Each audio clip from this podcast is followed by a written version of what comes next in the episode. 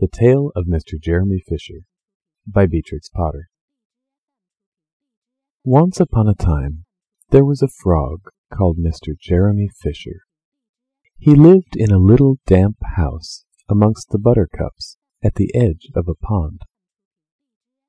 The water was all slippy sloppy in the larder and in the back passage. But Mr. Jeremy liked getting his feet wet. Nobody ever scolded him, and he never caught a cold. He was quite pleased when he looked out and saw large drops of rain splashing in the pond. I will get some worms and go fishing, and catch a dish of minnows for my dinner, said Mr. Jeremy Fisher.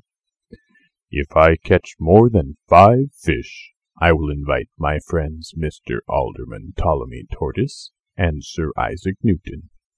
The alderman, however, eats salad. Mr. Jeremy put on a mackintosh and a pair of shiny galoshes. He took his rod and basket and set off with enormous hops to the place where he kept his boat. The boat was round and green, and very like the other lily leaves. It was tied to a water plant in the middle of the pond.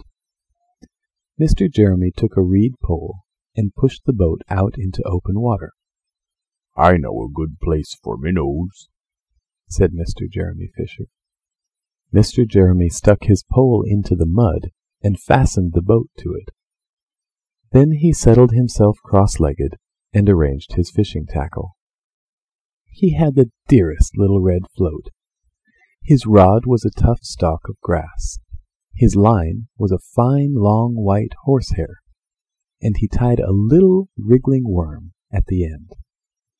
The rain trickled down his back, and for nearly an hour he stared at the float. This is getting tiresome. I think I should like some lunch, said Mr. Jeremy Fisher.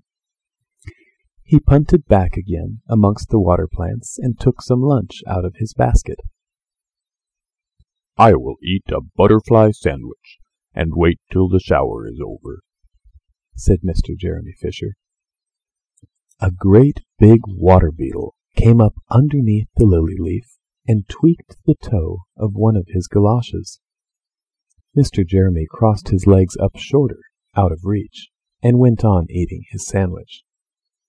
Once or twice something moved about with a rustle and a splash amongst the rushes at the side of the pond.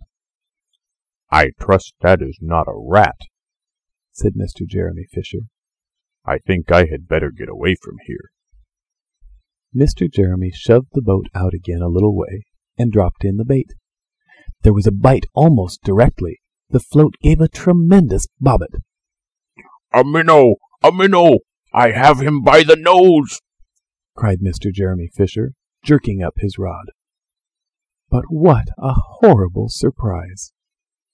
Instead of a smooth fat minnow, Mr. Jeremy landed little Jack Sharp, the stickleback, covered with spines. The stickleback floundered about the boat, pricking and snapping until he was quite out of breath.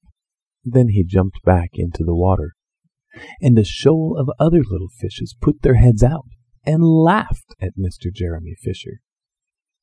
And while Mr. Jeremy sat disconsolately on the edge of his boat, sucking his sore fingers and peering down into the water, a much worse thing happened. A really frightful thing it would have been if Mr. Jeremy had not been wearing a mackintosh. A great, big, enormous trout came up, kerfluff, with a splash, and it seized Mr. Jeremy with a snap. Ow! Ow! Ow! And then it turned and dived down to the bottom of the pond. But the trout was so displeased with the taste of the mackintosh that in less than half a minute it spat him out again, and the only thing it swallowed was Mr. Jeremy's galoshes. Mr. Jeremy bounced up to the surface of the water like a cork and the bubbles out of a soda water bottle, and he swam with all his might to the edge of the pond. He scrambled out on the first bank he came to, and he hopped home across the meadow with his mackintosh all in tatters. What a mercy that was not a pike, said Mr. Jeremy Fisher. I have lost my rod and basket, but it does not much matter, for I am sure I should never have dared to go fishing again. He put some sticking plaster on his fingers, and his friends both came to dinner. He could not offer them fish, but he had something else in his larder. Sir Isaac Newton wore his black and gold waistcoat, and Mr. Alderman Ptolemy Tortoise brought a salad with him, in a string bag. And instead of a nice dish of minnows, they had a roasted grasshopper with ladybird sauce, which frogs consider a beautiful treat. But I think it must have been nasty.